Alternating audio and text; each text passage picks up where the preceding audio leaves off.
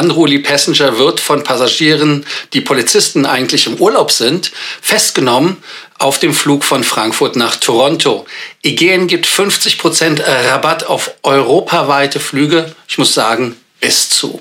Ansonsten gibt es einen Musikbefehl in Anführungsstrichen bei indischen Fluggesellschaften von der indischen Regierung. Aber wie immer an dieser Stelle erstmal das Intro.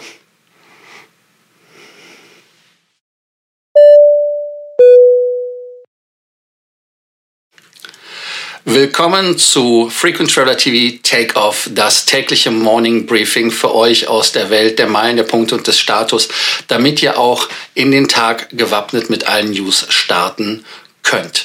Auch an dieser Stelle gibt es natürlich wie immer den Abonnierbefehl. Vergesst es einfach nicht, die, den Kanal zu abonnieren, den die Glocke anzumachen, dann den Beitrag zu liken und vor allem unten zu kommentieren.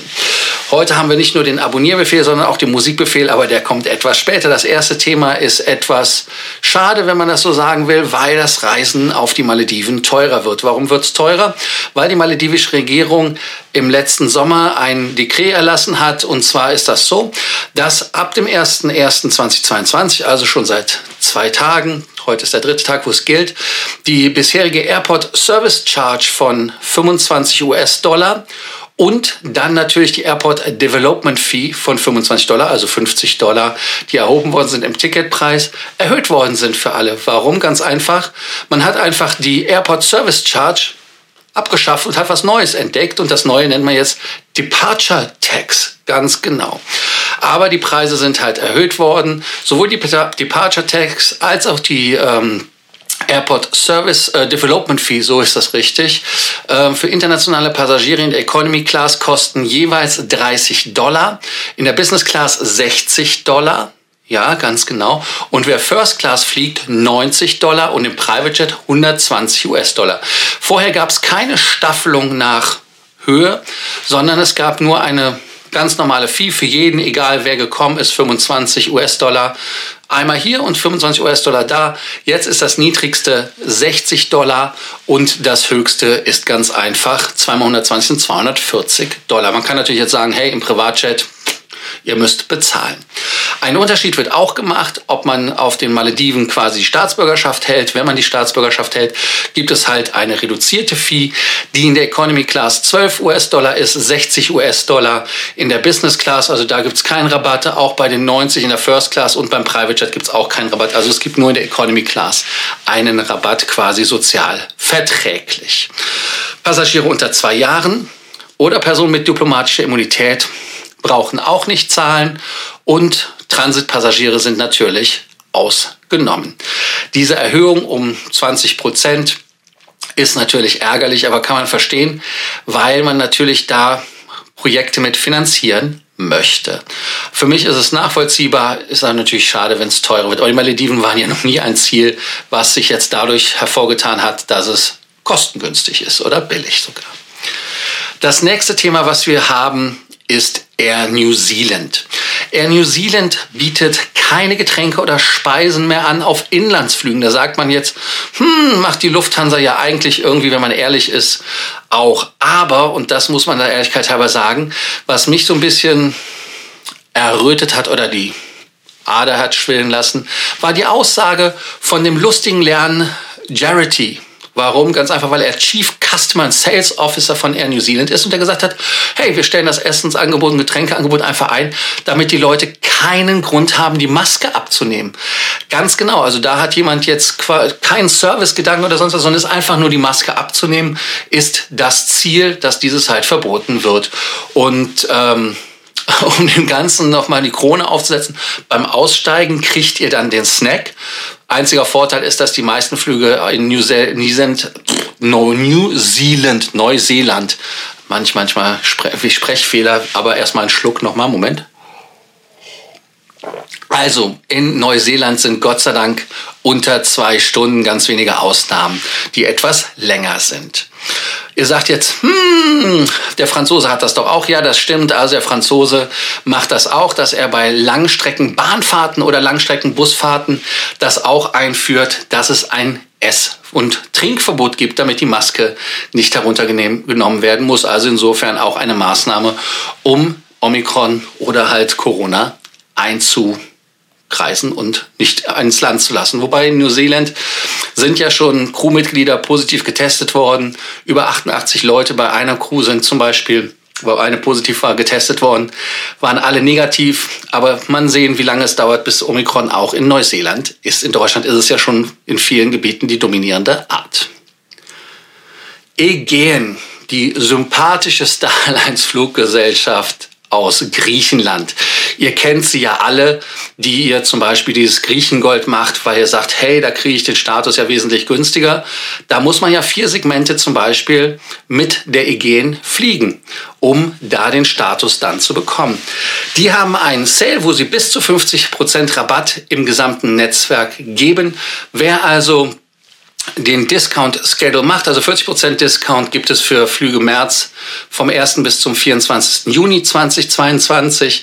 30% vom 25. Juni bis zum 14. September. Ihr merkt, das ist Saison, da gibt es weniger Rabatt.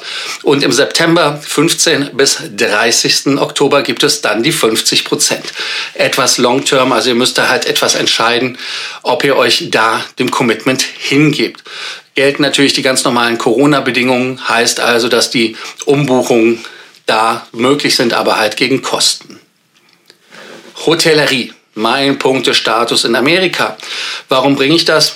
Amerika ist offen und ihr seid ja auch jetzt viel in USA unterwegs. Ich habe das ja auch zum Beispiel von vielen Kunden bei mir, die in USA unterwegs sind. Mario ist ja auch in USA, in Pennsylvania. Er macht quasi eine Art Airbnb bei Freunden und ähm, wenn man jetzt aber sagt, hey, ich habe aber noch keinen Redison-Status, kann man das machen, weil es gibt da einen Neukundenbonus.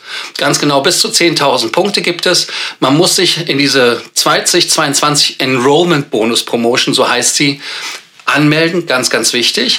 Die Anmeldung muss erfolgen bis zum 31.12.2022. Also ihr habt das ganze Jahr noch Zeit.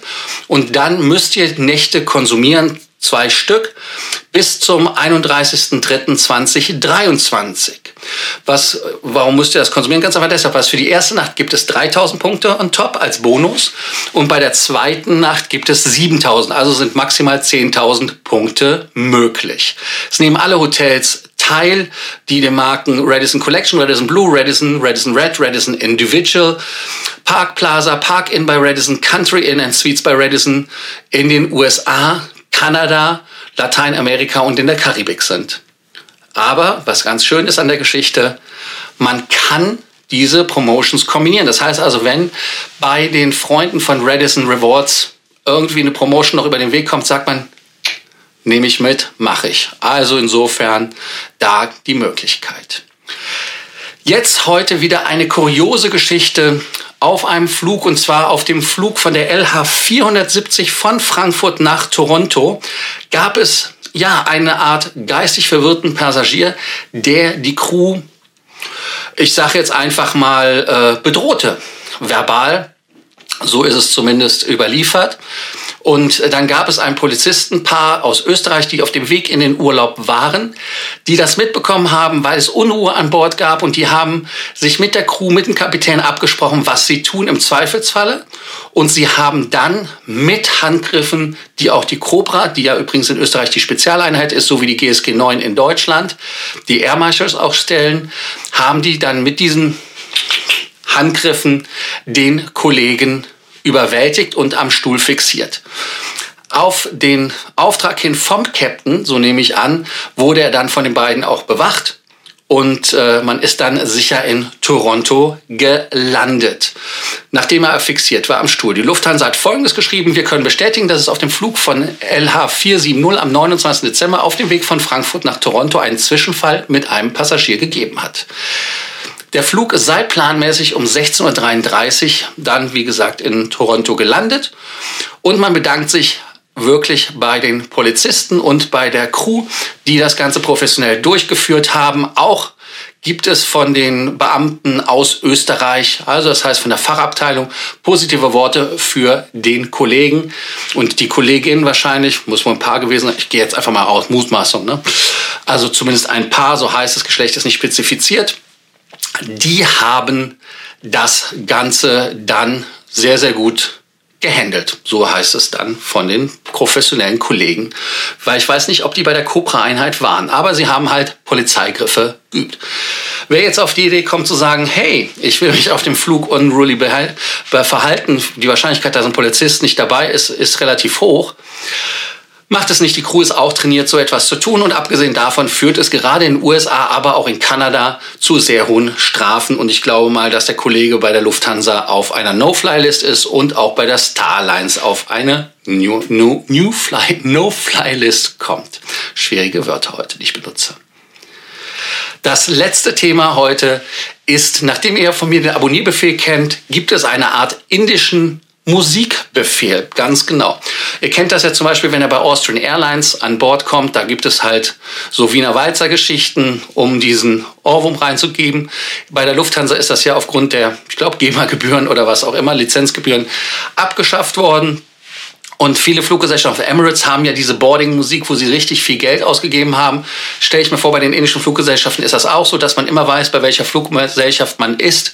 So wie ja auch zum Beispiel einige Firmen auch einen gewissen Duft haben. So haben sie halt da auch eine Musiker, wenn ich das mal sagen darf. Aber die Regierung hat auf Initiative von, und den Namen muss ich jetzt ablesen, Ustad Wasifuddin Daga, ist übrigens einer der Künstler, die gesagt haben, wir sind so reich an der Kultur in, in Indien und die Musik ist ein Teil der Kultur, auch vor allem der spirituellen, religiösen Kultur. Warum wird keine indische Musik gespielt? Daraufhin hat man das als Bitte formuliert an die Fluggesellschaften, indische Musik zu spielen. Nicht, dass da keine indische Musik gespielt worden wäre. Es gibt ja auch im Unterhaltungsprogramm und so weiter, wer das möchte. Hat man halt diese Fluggesellschaften in Indien jetzt aufgefordert, das zu tun. Ich weiß jetzt nicht, ob eine Bitte das jetzt etwas ist, wo man jetzt Nein sagen kann. Sie wollen das vielleicht gar nicht ablehnen oder so ähnlich. Also insofern macht euch selber ein Bild. Ich habe euch mal jetzt ein Video von dem Initiator Ustad Wasifuddin Daga, damit ihr mal so einen O-Ton hört aus seinem Morning Dupat, also einer Show aus, von vor zwei Jahren. Aber hört jetzt selber.